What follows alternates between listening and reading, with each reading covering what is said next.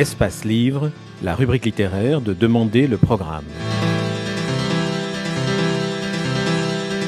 Espace Livre, les rencontres d'Edmond Morel.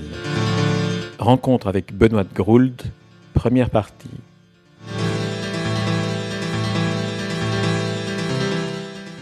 Benoît de Groult, vous publiez aux éditions Grasset une autobiographie, Mon évasion.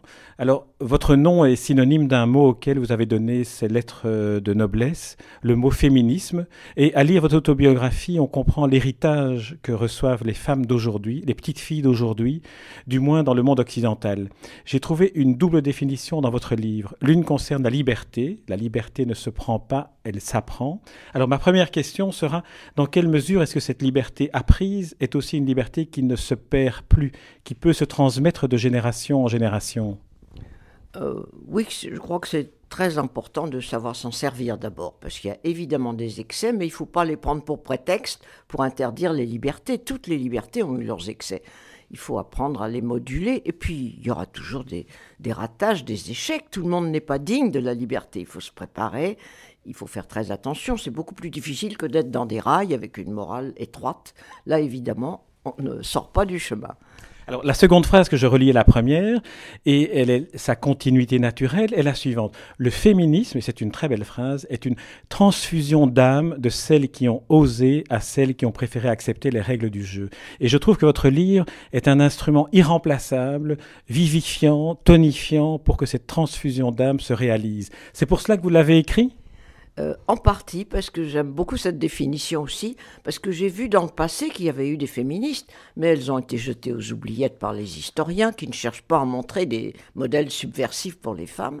Et j'ai vu qu'elles avaient des vies admirables, qu'elles ont payé très cher la guillotine, le discrédit, le rejet de leur famille, et qu'aujourd'hui le féminisme est tout de même beaucoup plus positif, même si personne n'ose se dire féministe. Cet adjectif a pris une nuance péjorative. C'est comme une maladie qu'on n'arrive pas à guérir, alors que c'est la plus belle des causes, c'est un humanisme. Mais je suis persuadé que votre livre va contribuer à, comme je le disais d'emblée, à redonner des lettres de noblesse et une simple reconnaissance du mot tel, tel qu'il est. Et on ne se rend pas compte aujourd'hui de ce que cela représentait d'être une femme au début du siècle dernier. Et c'est en cela peut-être que votre livre va aussi ouvrir les yeux de ceux qui vont découvrir quelle était la condition d'une femme et quel, était, quel est le chemin parcouru grâce à des femmes comme vous et à des combats comme le vôtre. Euh, exactement, parce que quand j'en parle à mes petites filles, puisque je n'ai que des filles dans ma descendance, trois filles, trois petites filles, une arrière-petite fille, elles, n'imaginent même pas le trajet que nous avons fait. Je suis née avec zéro droit dans mon berceau. À 25 ans, j'étais professeur de latin, pas le droit de vote, même pas, ni celui d'ouvrir un compte en banque sans l'autorisation du mari. Parlons pas de la contraception et de l'avortement, bien sûr. Je les ai vus arriver au compte-goutte un à un. Alors je sais que chacun est précieux, fragile, et qu'il faut rester vigilante, même dans nos pays. Alors, votre livre mêle différents, différents genres littéraires. Il y a les mémoires traditionnelles pour la première partie de votre vie, puis il une série d'entretiens avec Josiane Savigno, et il y a enfin une petite enfin, fiction, plic-ploc euh, septuagénaire. Alors, on va les passer chacun en revue, si vous voulez, parce que dans, dans chacun, on trouve finalement euh, et de vous et, et de, de, de, cette histoire des, du combat, du combat des femmes pour, pour finalement, comme vous disiez, acquérir un droit fondamental qui est un droit humain plutôt que le droit de l'homme. Exactement, c'est un droit humain, mais nous ne participions pas au droit humain. Alors, on va d'abord commencer par l'écriture, si vous voulez bien. Vous avez une, définition à nouveau de l'écriture euh, et du surgissement qu'elle a représenté pour vous à un moment donné de votre vie, comme, dites-vous, une rivière souterraine qui trouve enfin son issue au grand jour. Et vous faites souvent référence à Virginia Woolf, notamment à Une chambre pour soi, qui est un livre euh, d'un féminisme fondateur. Euh, et euh, elle disait Tuer la fée du foyer est le premier devoir d'une femme qui veut écrire. Alors vous, vous l'avez fait à 50 ans.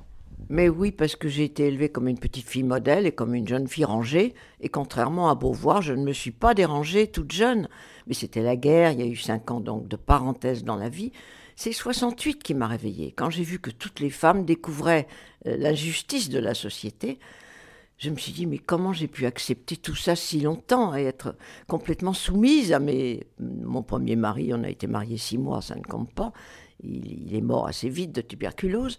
Et le second était un macho normal, je ne lui en veux pas, tous les hommes étaient comme ça. Quand vous racontez par exemple ces épisodes euh, terribles des avortements, on, est dans, dans, dans, votre cœur, dans le cœur des femmes, dans le cœur de leur vie au moment des avortements, qui étaient choses et criminelles, considérées comme telles, et banales. Oui, très banales. Toutes les amies de, de ma famille bourgeoise, toutes les dames bien du Faubourg Saint-Germain à Paris, avait eu, où on avait dix enfants comme au Québec, et personne ne voulait avoir ça en France, où on, on avortait au moins une fois par an quelquefois tous les quatre mois, oui.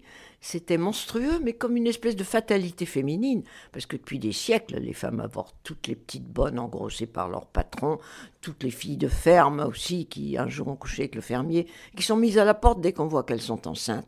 On n'imagine pas le malheur des femmes, qui sont parties avec des petits bâtards, qui eux aussi étaient maudits par la société. Il était temps qu'on se réveille et qu'on acquiert le droit d'avoir un corps et, de ne pas être puni dans toutes ces manifestations.